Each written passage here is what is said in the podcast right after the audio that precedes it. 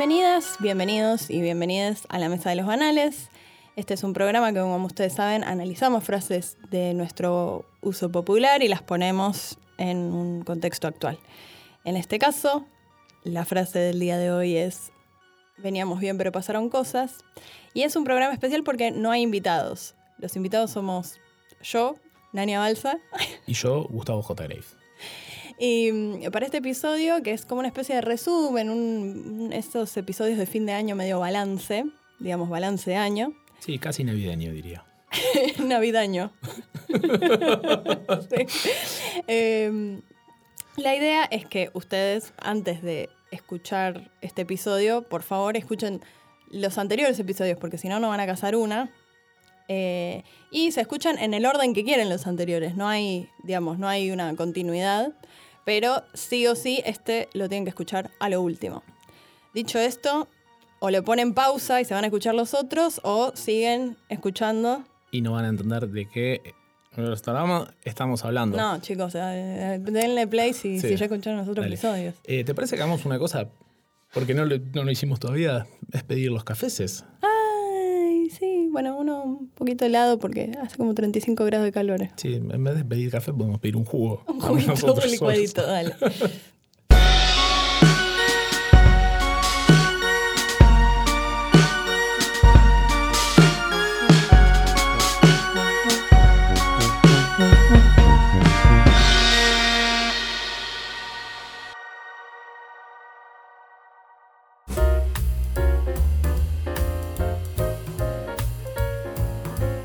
vamos a estar hablando de una frase que felizmente es de un pasado reciente de la Argentina. Bastante reciente. Gracias a Dios. La frase es, veníamos bien, pero pasaron cosas. Es una frase que puede decirla cualquiera menos un presidente de la nación, creo yo. sí, eh, y la frase la verdad que es como... Es, extraña porque es poco clara, digamos. Cuando hablas de cosas, hablas de generalidades por lo general. Y encima esto es una frase que fue dicha por el ex, ahora expresidente Mauricio Macri en junio de 2018. Eh, y lo dijo hablando sobre la crisis cambiaria y sobre el cambio de, del presidente del Banco Central. Entonces, es como, ¿cómo no vas a aclarar las cosas? Veníamos bien, pero pasaron cosas. ¿Qué cosas? Sí, y el veníamos bien también es lo que hay que aclarar, que es veníamos bien. Pero sacándola de ese contexto original que tiene la frase, me parece es una frase que. Va a sonar extraño esto, pero no me parece eh, una frase de mierda, dicho, dice llanamente. Hmm. Me parece que es una frase que, resulta interesante porque. Eh, el veníamos bien habla de un entusiasmo inicial de las cosas y el mm. pasaron cosas es... perdón, te voy, a parar, te voy a parar ahí, vamos a hacer como si fuésemos invitados y te digo, Gustavo, decime, ¿qué te dice la frase? bueno, básicamente lo que me dice la frase es eso, es eh, que uno tiene un entusiasmo inicial de las cosas y después empiezan a aparecer un montón de cosas que eh, incluso uno a veces supone que pueden pasar, pero pasan. Hmm. Y cuando uno se enfrenta a esas cosas que pasan, eh, por ahí no está preparado para lidiar con ellas. Y me parece que, en mayor o menor medida fue algo que nos pasó a nosotros a lo largo de esta primera temporada, de la grabación de esta primera temporada y de todo este proyecto. Sí. Sí, la verdad es que lo, que tiene este programa en particular, cuando lo, empezamos a armar y cuando nos dimos cuenta en cada episodio eh, cómo se fue dando todo, es que el invitado, digamos, condiciona no solo el ambiente, sino eh, que pone a prueba toda la frase y toda la estructura del programa. Y creo que un poco eso nos pasó, pero salieron cosas a la vez muy, muy copadas. Sí, sí, es que yo creo que el pasaron cosas en el contexto original de la frase dicha por Macri en el 2008, 2018, perdón, eh, es malísimo. Pero en el contexto de, este proyecto en particular, de este podcast mm. y de un montón de otras cosas donde uno puede hablar de pasaron cosas, mm. puede traer cosas positivas. Yo creo que capítulo a capítulo hubieron un montón de sorpresas. Que es el pasaron cosas es hubieron sorpresas, hubieron imprevistos, hubieron previstos, cosas previstas que se dieron, pero no tuvimos las herramientas para anticiparlas o... Nada, pasaron cosas. Sí, pero eso yo creo que eh, lo que vos decías, la frase eh, desde el punto de vista de Macri es, un, es como la frase qué bien, qué mal. Sí. Como, qué bien, pero qué mal. es como, qué bien que hace calor, digo, qué mal que hace calor, pero, eh, no sé, qué bueno que tuve una pileta. pero en nuestro caso me parece que justamente esto que vos decís de la espontaneidad, encontrarnos con imprevistos, hace que la charla sea eh, una charla realmente y no se transforma en una entrevista súper programada donde vos le mandás las preguntas al invitado previamente. Entonces el tipo ya viene preparado sabiendo que te va a responder. Esto no fue así en ninguno de los episodios y fue, la verdad que para mí es un qué bien, qué bien. Sí. es que eh, lo que nos fue pasando a nosotros fue... Eh, bueno, planeamos este programa y de pronto le planteas la frase al invitado y sale para un costado que no teníamos en mente. Y nos pasó en todos los capítulos. Porque, eh, y para mí eso es algo buenísimo, porque cada, cada cosa nueva que trajo, trajeron los invitados y las invitadas, nos fueron enfrentando a, en particular a mí, a situaciones que fueron de crecimiento ya fuera de la labor de entrevistador, co-conductor de un podcast, sino me llevaron a lugares que están buenos de la vida, creo yo. Bueno, grosso. Em, bueno, ¿te parece si hacemos como un, breve punteo, un repaso, algo por los capítulos? Dale. Bueno, empecemos por el primero, si querés, Puto el que lee, donde vino Nico Artusi. Y hizo un análisis súper interesante, me parece, de la frase que mm, hablaba, entre otras cosas, de esta figura del, hombre como una persona de acción. Sí, la, figura del en macho. contraposición, digamos, del puto, obvio.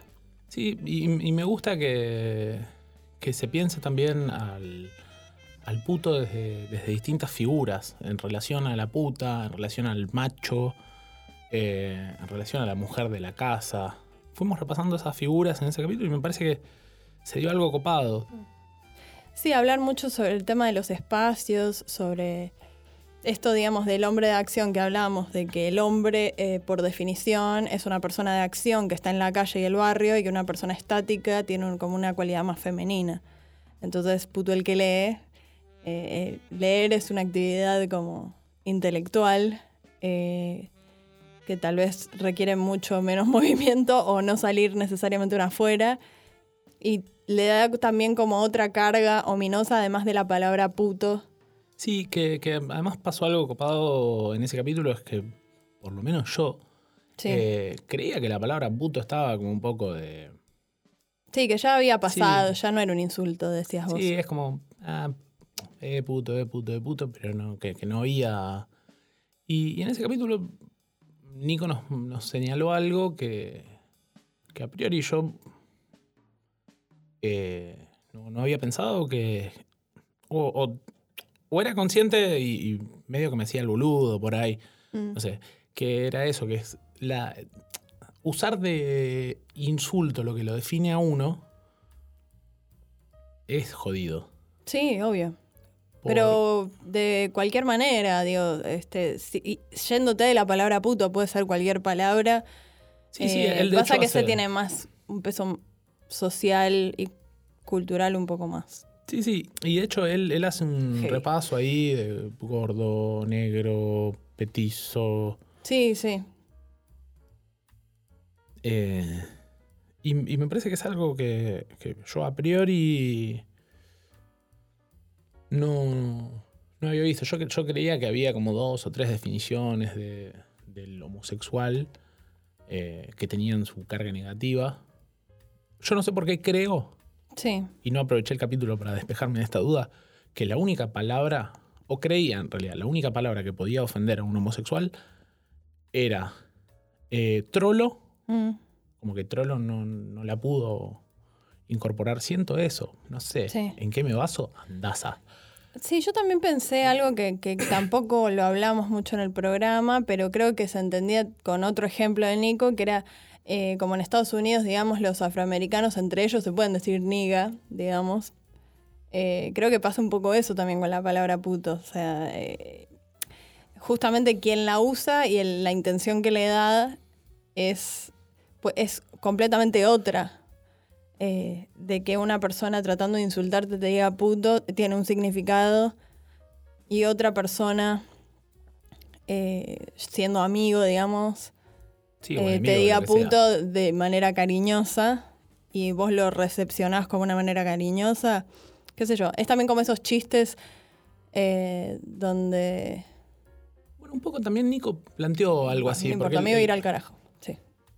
Perdón. Eh, Nico en ese capítulo mm, nos, nos hizo una referencia que me parece que estuvo buena, que es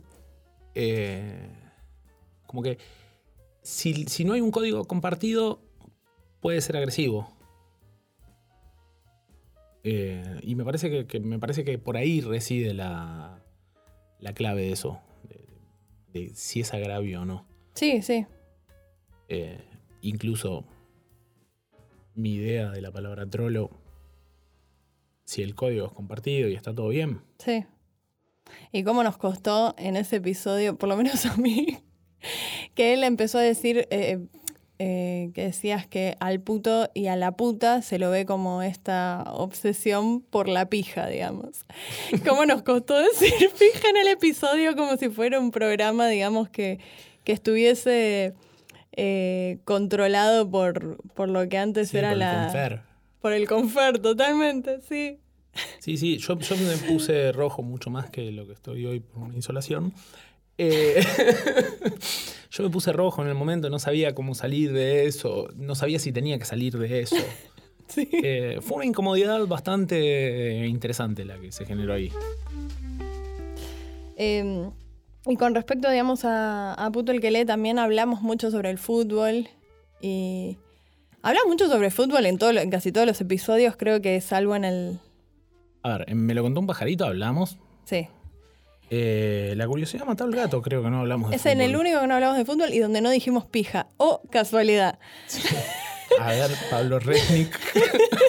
Yo creo que primero y principal porque en dos episodios hablamos de la pija de Mauro Zárate en la misma anécdota. pero, pero bueno. Sí. Qué poca seriedad, chicos. De cuando estamos solos pasan estas cosas. Y, y hablando de la pija de Mauro Zárate, ¿no? Eh, me lo contó un pajarito, que fue en el primer capítulo que hablamos de, de Sí. esa anécdota. Eh, me, me pareció un capítulo eh, muy interesante en cuanto a la construcción que hace uno mismo de uno mismo. Sí, Y no solo para las redes sociales, no solo para Twitter. Yo creí que íbamos a hablar de cómo circula la información. yo tuve miedo en ese episodio. ¿Por qué? Real.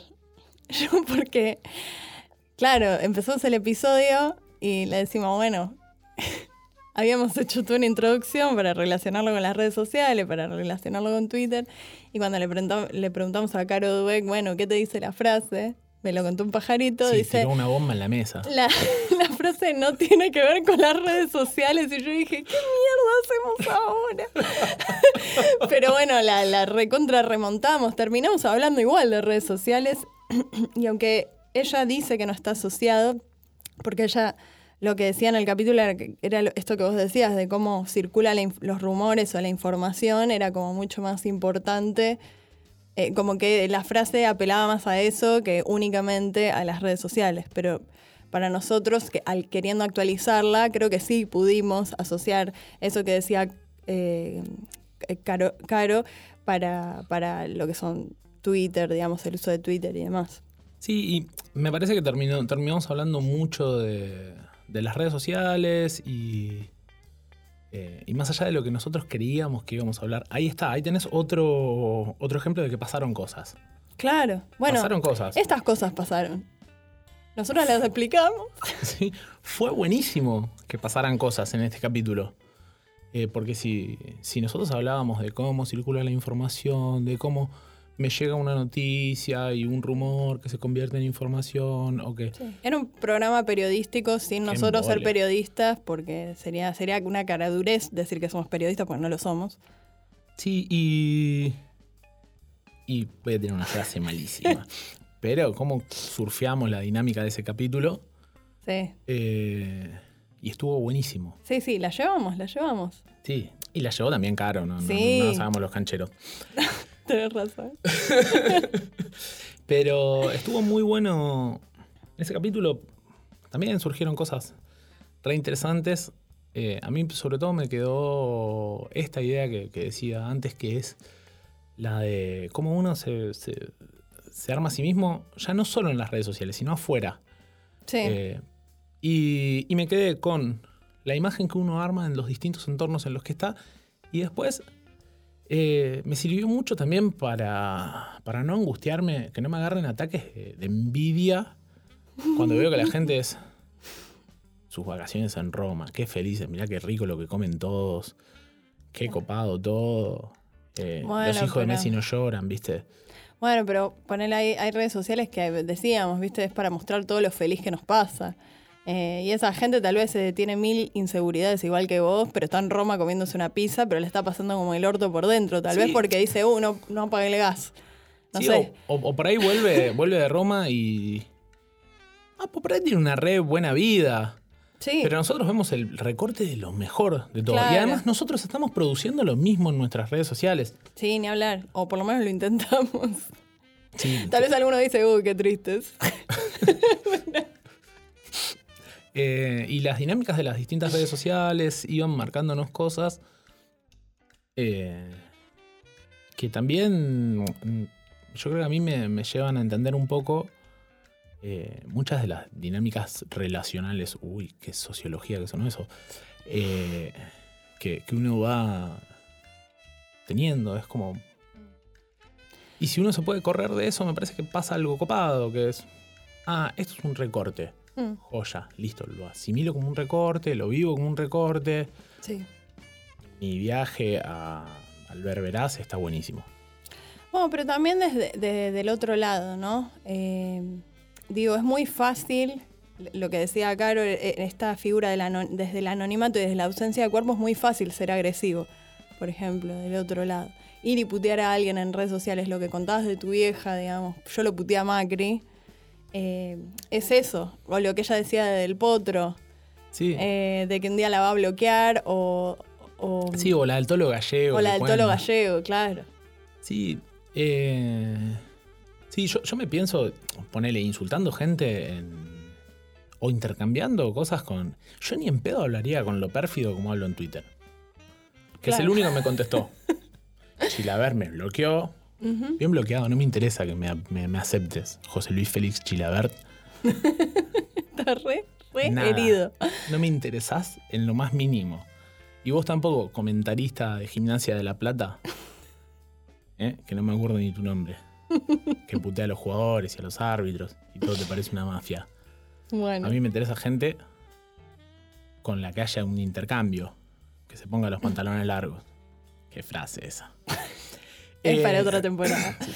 No, em, no, pienso también los intercambios que yo tengo en, Twitter, que soy un usuario medianamente activo. Eh, y, y no yo no me animaría a tener a Sergio Massa en persona y pedirle el dato de su odontólogo, odontólogo por los dientazos que tiene. Comentario al margen. Prestenle atención a los dientes de Sergio Massa, son una cosa increíble. Brillan, loco. Yo lo, tuve. Yo estoy como medio wow con esto porque lo tuve cerca, cerca de Sergio Massa y tiene unos dientes zarpados. Es como que muestra los dientes y es como que brilla todo. Te levanta la luz de toda la habitación. Es una cosa increíble los dientes de Sergio Massa. Bueno, metiéndonos un poco al terreno de la política y pasando de episodio. Cuando hicimos La curiosidad mató al gato y cuando lo estrenamos, em, un oyente me escribió por privado y en la cuenta nuestra de, Instagram y me preguntó si la, frase tenía que ver con Mauricio Macri. O sea, si tenía que ver con el, gato, que es como lo apodan a Mauricio Macri. Y yo le dije, no, este no es el episodio sobre Mauricio Macri. Y la verdad que sería raro, no, no, no, no sé si... Sí, aparte yo, yo no, no querría que lo maten a Macri tampoco, ni en pedo. Eh, no, no, aparte... Ni metafóricamente. Bueno, no sé, metafóricamente, metafóricamente me lo banco, qué sé yo. En la vida no. Como, uh, mataron a un chabón. Claro. Ni a Chocobar. Este, y me quedé pensando cuál hubiera sido el episodio igual, porque yo no me lo tomé tan literal como diciendo la curiosidad mató a Macri, sino Sí, la- no, no. pero me pareció interesante a pensar. eh, obvio que le aclaré que claramente no se trata de eso el episodio, sino que hablamos con Pablo Resnick, que es psiquiatra, y hablamos sobre... eh, Básicamente de mí. básicamente hiciste terapia. sí. Y sobre los hipocondríacos, pero que buscan su diagnóstico en las redes. Entonces, Sí, eh, gran, gran término que acuñamos, que no sé si lo inventó Pablo, lo inventaste vos o quién, el cibercondríaco. lo encontramos en un par de notitas Ah, por ahí. Internet, Sí, como se viste encuentra la información. Sí, viste, todo muy fiable. Sí. Eh, ese capítulo me. A mí me sirvió mucho. No sé a vos, ¿qué onda? Eh, a mí me sirvió mucho, pero me di cuenta que de todas, que para mi sorpresa, eh, tenía más paranoia de la que pensaba. ¿Cómo es eso? Y bueno, este año, eh, no sé si saben qué es la ANMAT, porque tal vez nos están escuchando de otro país. Eh, la ANMAT es la Administración Nacional de Medicamentos, Alimentos y Tecnología Médica, y es más o menos la que controla que los productos, digamos, sean de, consumo, digamos, sean eh, como eficaces, seguros y de calidad y demás. La cuestión es que durante varios de estos últimos meses la MAT estuvo como dando de baja un montón de marcas de diferentes productos, porque decían que eran eh, dañinos para la salud, por ejemplo, decían creo que una mantequilla de maní o, o, o un humus que te generaba la bacteria del botulismo. Ay, me estás matando. Entonces, claro, yo tenía botulismo en la cabeza, olvídate, no compré más humus por las dudas, no ver. compré más. Ya veía el humus y tenía ganas de comerlo y digo, ay, pero...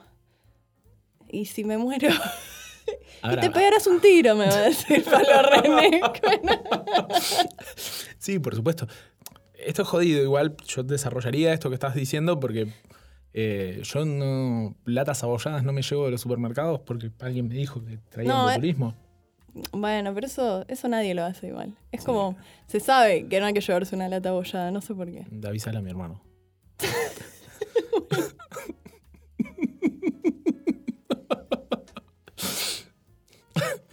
Pásame el teléfono. Em, Pero, pero bueno, o sea, volví a escuchar este episodio y dije, ay, claro, qué idiota. Qué, qué sugestionada que estoy, que tal vez la mat, o sea, no, no decimos que es una fake news, pero claro, medio que te sugestiona, que todos los meses salga una noticia nueva que un producto es dado de baja porque una genera botulismo, la otra genera no sé qué, zaraza. Entonces, claro, decís, ¿y qué compro? Eh, Sí, no, no tiene que ser tan jodido el tema como, digamos, a ver, no digamos que la MAT está siendo exagerada, pues no, es, No, es no. exagerada, es ni un hablar, ni hablar. organismo bien. No están diciendo que las vacunas generan autismo. no, no. Hablamos de ese Sí. episodio. No, están diciéndote que determinado producto de tal marca, de tal lote, Sí. démoslo de baja. No es que usted en su casa dice, me voy a comprar humus. Ay, no, no le compro al muchacho que hace humus en la roticería de acá del barrio porque me va a dar una pataleta. No. Comprate el humus en el muchacho que hace. Sí, a mí no me den bola, olvídate. No, no, no sé. No mal flasheen, como dirían los pibes ahora. claro. pero si eso fue dado de baja, el supermercado ya lo va a haber dado de baja. Sí, Tranqui. sí. Ahora, eh, en este episodio hablamos un montón sobre vos Sí. y no paramos de hablar de tu vieja, así que me parece que para la segunda temporada tendría que estar acá. Y en pedo. ¿Por qué? Virgi, yo te invito. Bueno, te- negociaremos. Eh, mamá es la persona que mejor dice pelotudo en el mundo, es zarpado. Con más razón quiero que esté acá. Ya encontré la palabra de la segunda temporada, olvídate. Eh, bueno, puede ser. Y creo que una frase que dijo Pablo, que resume muy bien el episodio, es la curiosidad mató al ansioso. Y eso creo que es lo posta lo que resume todo el episodio. Me pareció como una síntesis espectacular. Sí, muy copada. Eh, y habla un poco también sobre, hablamos también un poco sobre cuán rápido vivimos. eh, y que él lo decía como que no es necesariamente malo, que las cosas están cambiando cada vez más rápido, que nos tal vez estudiamos o, o nos comportamos de una manera diferente por la presencia, qué sé yo, de la tecnología. Él decía, hablaba también de las profesiones y demás, que antes tal vez tenías un laburo para toda la vida y ahora tal vez cambias Sí. más seguido de laburo. Y me parece que yo lo vi como de algo más o menos positivo.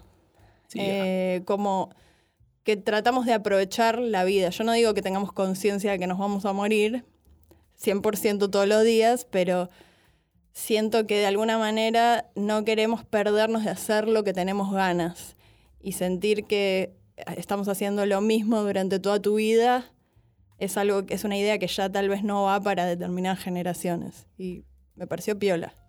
Sí, está bueno. A mí una de las grandes enseñanzas que me dejó, una de las enseñanzas que me dejó, o reflexiones que me dejó, es que uno tiene que hacer un laburo, eh, yo creo que consciente de, de aceptar algunas cosas en la vida. No digo, es, uh, te pagan 5 mil pesos por mes por laburar 14 horas en un taller textil clandestino en Flores de una primera dama, qué sé yo, de algún país. o de una ex primera dama, para no decir una primera dama y que suene como paranoia. Eh, pero sí hay cosas en la vida que uno tiene que aceptar. Yo una de las cosas que, que- que entendí, y acá me estoy poniendo en terreno de lo personal nuevamente, es que... Nada, que mi viejo perchó de cáncer y... Que mi viejo se murió de cáncer. Y que... Ya. Que no tengo que tener cáncer yo. No. Eh, y que no es tan drástico, porque justo contábamos un- una anécdota en la que yo por una angina fui a un oncólogo, salteando todo procedimiento médico. Claro. Eh, y me parece que si yo hubiese aceptado de una forma mucho más genuina que ah, mi viejo se murió de cáncer, no yo. Yo no me voy a morir necesariamente de cáncer. No, me muera de No cáncer. sabes. ¿Qué sé yo? Y no importa. Ta- Digo, a lo que voy es que si pensamos esto toda la vida nos tenemos que pegar un tiro, como decía Pablo Resnick. Sí, sí, que es invivible. Es invivible, si no. Tal cual. Sí, Pero creo que eso lo podemos ampliar mucho más en un capítulo sobre la muerte la temporada que viene, porque ahí sí, chicos, nos vamos a deprimir. No, para mí puede ser un muy lindo capítulo hablar sobre la muerte. Nada, sí. Tal vez la, la podemos remontar, hablar mucho de humor negro, meterle onda. Veremos. Escuchen la próxima temporada porque va a haber una segunda temporada. Es importante. Eh, me parece que fue, a mí en lo personal fue un capítulo que me movilizó muchas cosas. Ha generado cambios que no vienen al caso. Sí. Ahora en mi vida particular, pero me parece que fue un capítulo muy lindo de hablar y muy lindo de, de haberlo, haber estado acá. Sí. Fue, en lo personal, uno de mis favoritos también. Eh, De una temporada Sí, de sí. seis capítulos que fueron mis favoritos, ¿no? Por supuesto. tal cual. Y después viene un. Nos tocó un capítulo que. Fue incómodo para mí, el siguiente capítulo. Estamos Mm. hablando de La pelota no se mancha.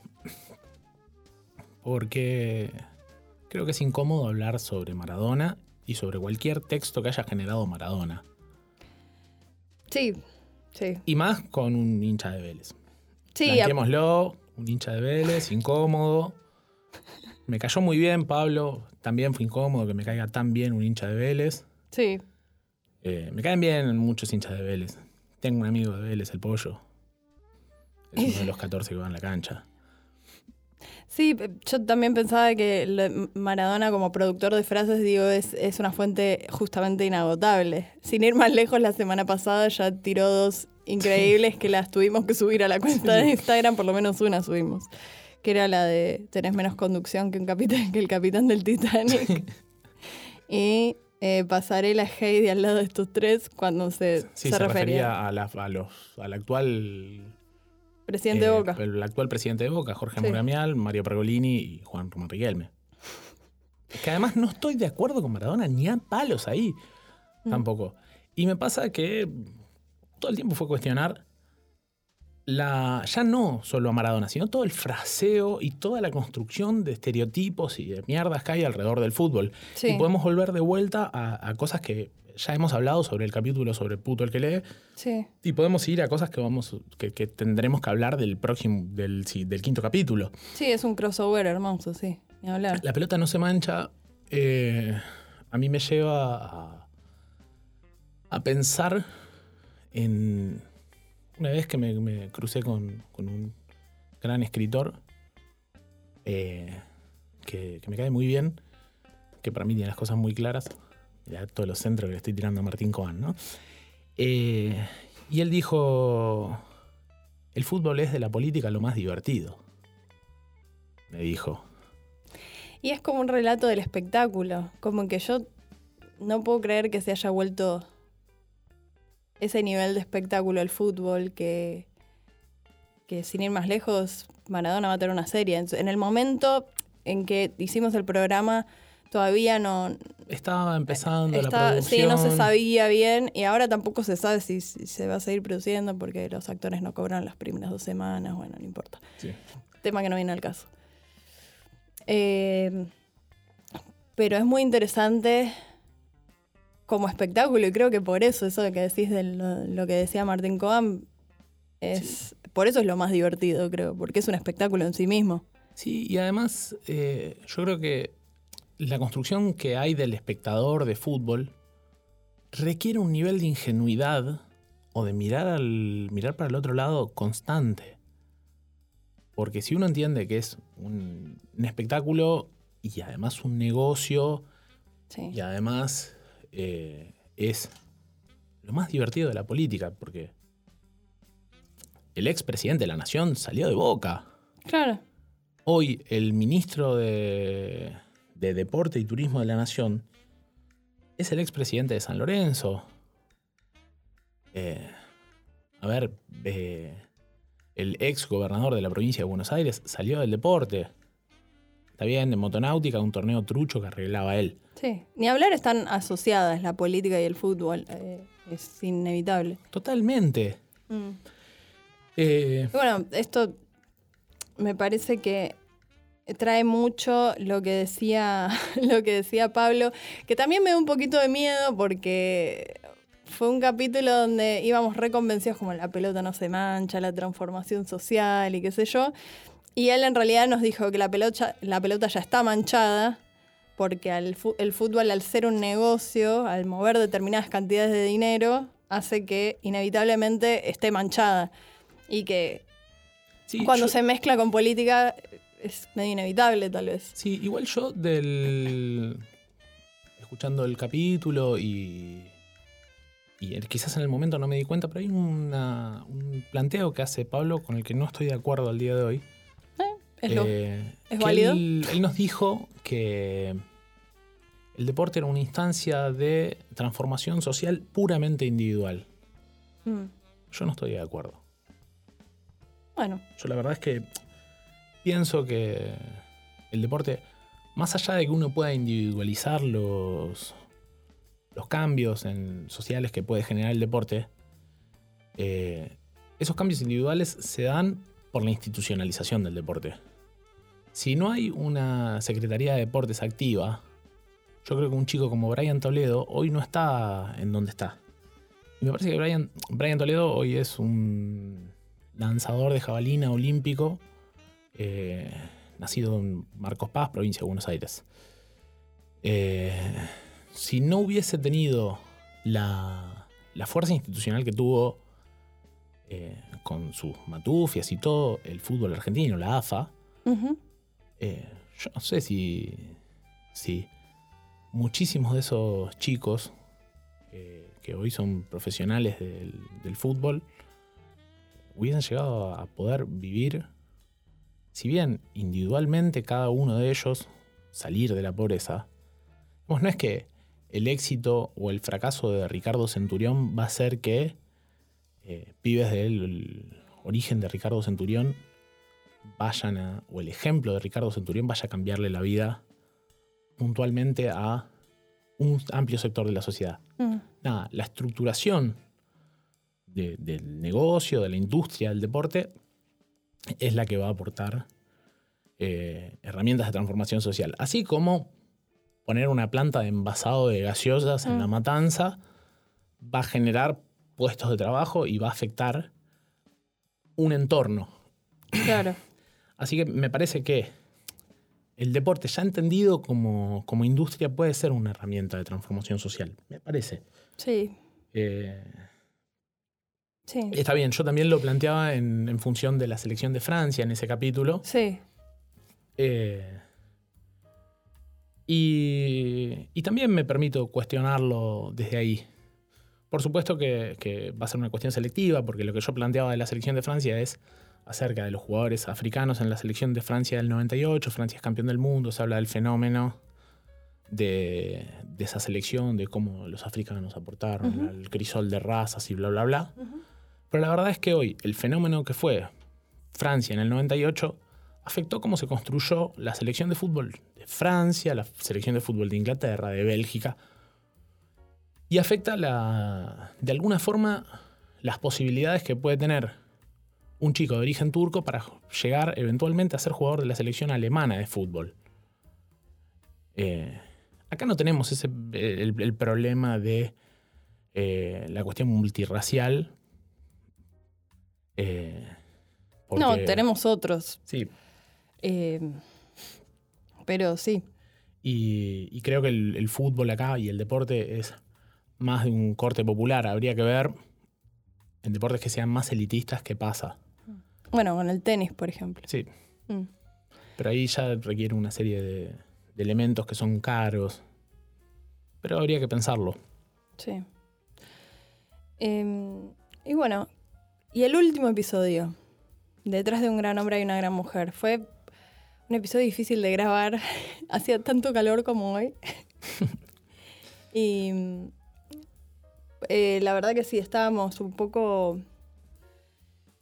eh, Es una zona incómoda para hablar, pero Sí. necesariamente incómoda, como lo mencionamos en ese episodio, porque es algo de lo que se tiene que hablar, que son micromachismos. Incómodos me parece para... eh, porque mientras uno va diciendo cosas como que te vas arrepintiendo, decís, ah, no, esto en realidad, es, ahora que lo pienso, no es así. Tiene mucho de eso este episodio y tal Sí. vez balbuceamos un poquito. Y a mí me costó particularmente mucho ese, ese capítulo porque me llevó a lugares, eh, como vos decías, muy incómodos. eh, que hoy también, a partir de la experiencia de haber grabado ese capítulo, no voy a ser el superado tampoco.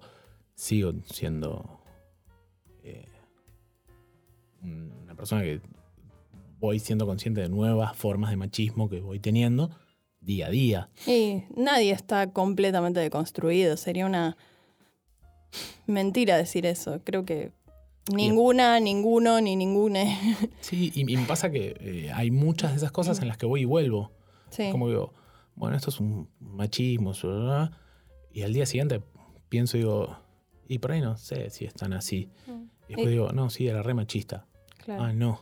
Tenés que darlo vuelta, como lo que decía Malena Pichot. Sí, sí, sí. E- esa idea me parece que fue la una de las más interesantes que, que deja el capítulo, que es, si lo das vuelta y es re bizarro, es machismo. Claro. Eh, y, y mucho de lo que fuimos hablando con Meche me parece que, que en ese capítulo eh, fue recorriendo lugares muy incómodos y nada, y creo que, que- que necesarios. Y no sé qué carajo estoy diciendo. Bueno, tranquilo. A mí, por lo menos, una de las cosas que me llevo es cuando habló de la dictadura de la belleza. Y yo pensé que también. Inmediatamente hice otro crossover, digamos, inmediatamente hice como otro, otro, otra asociación con Puto el que lee.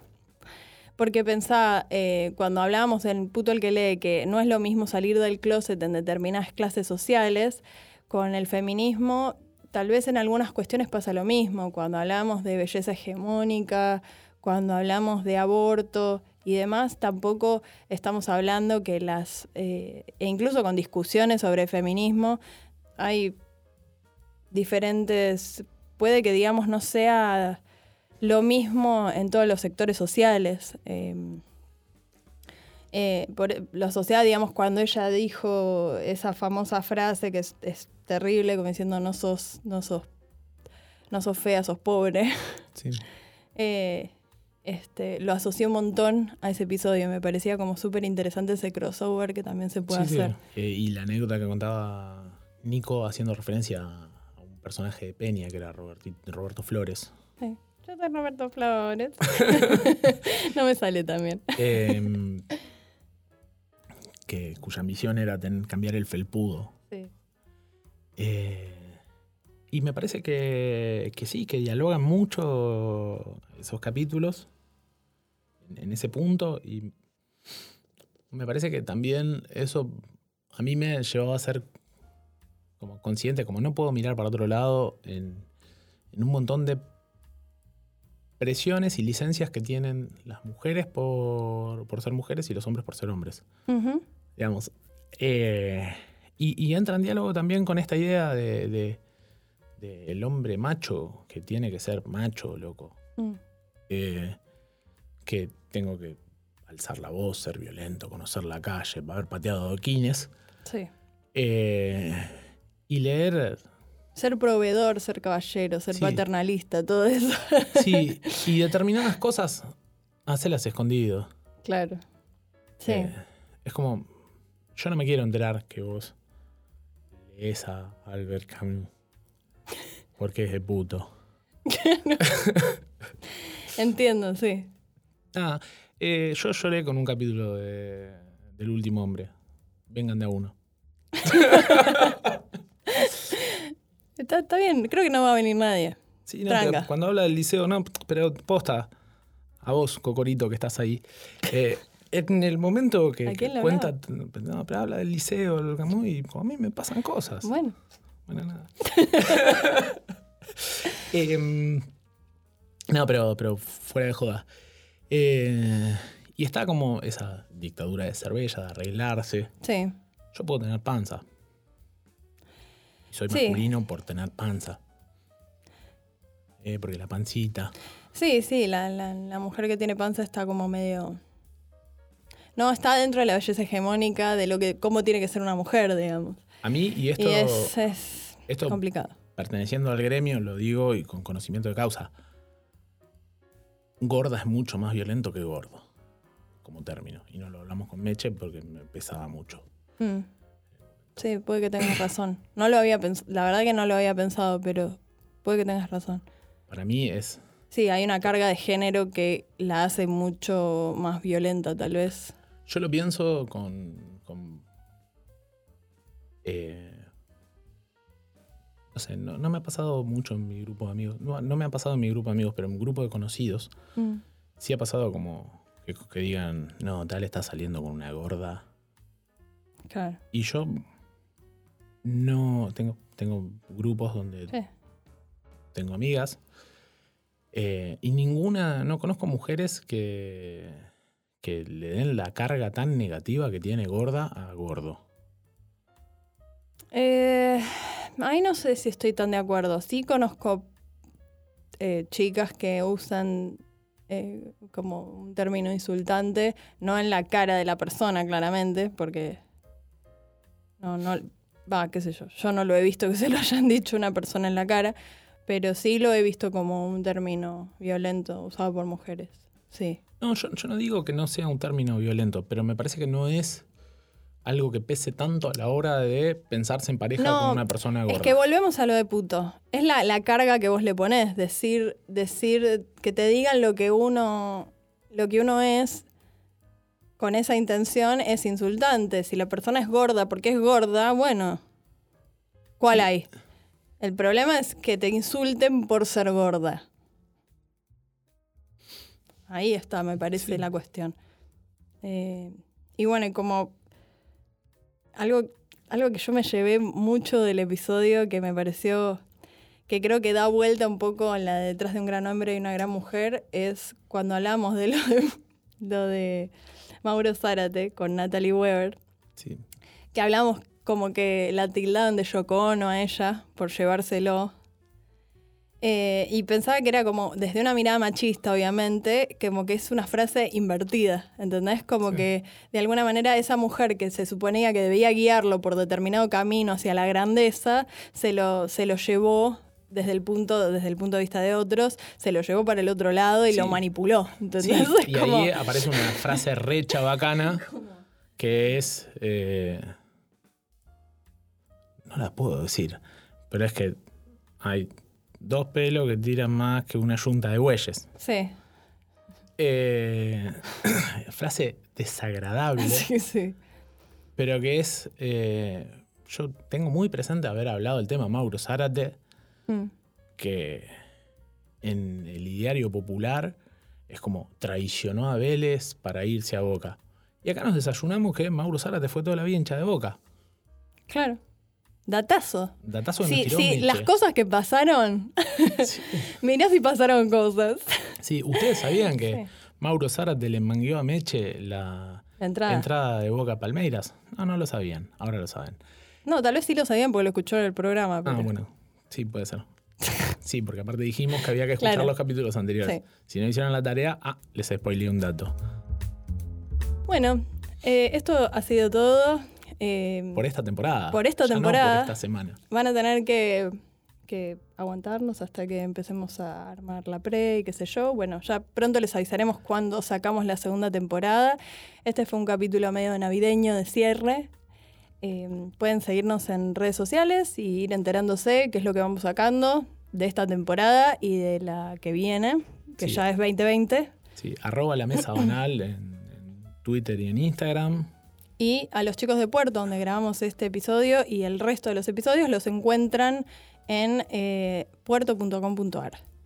Y aprovechamos para agradecerles a todas las personas que nos ayudaron eh, en todo sentido en este podcast, eh, que tal vez nos olvidamos de mencionar, que son... Perdón, también aclarar que en el capítulo de, de La pelota no se mancha estuvo, Estuvo Fran, Estuvo estuvo, Fran. Frano, sí, estuvo Frano, que, que es nuestro coordinador de grabaciones. Sí, exacto. Eh, está... Martu, que nos ayudó, digamos, cuando armamos un poco la preproducción, nos estuvo ayudando un montón. Eh, Lu y Horas, que nos está filmando Sí. en este momento. sí, y que además eh, Lu y Martu van a hacer un programa en esta casa. Ah, sí, sí, se viene, se viene un proyecto lindo con ambas. Eh, si les gusta el cine, solo les voy a decir eso. Así que atentos. Eh, y a Tom Elizalde, que editó y le puso Todo. todo lo todo de sí para editar este episodio, que también es parte del equipo de Puerto. Bueno, chicos, esto ha sido todo. Espero hayan disfrutado. Los esperamos, les esperamos y las esperamos la temporada que viene en más La Mesa de los Banales. Chau.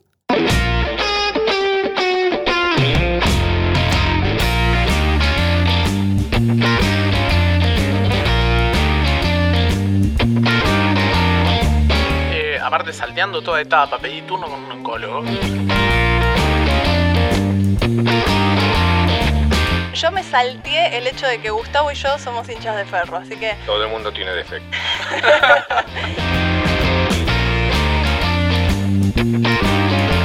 Todo lo que tenía para hablar de la Claudia y Antonella no lo voy a poder hacer. ya veía el humus y tenía ganas de comerlo y digo, ay, pero. ¿Y si me muero? Te pegaras un tiro, me va a decir Palo René.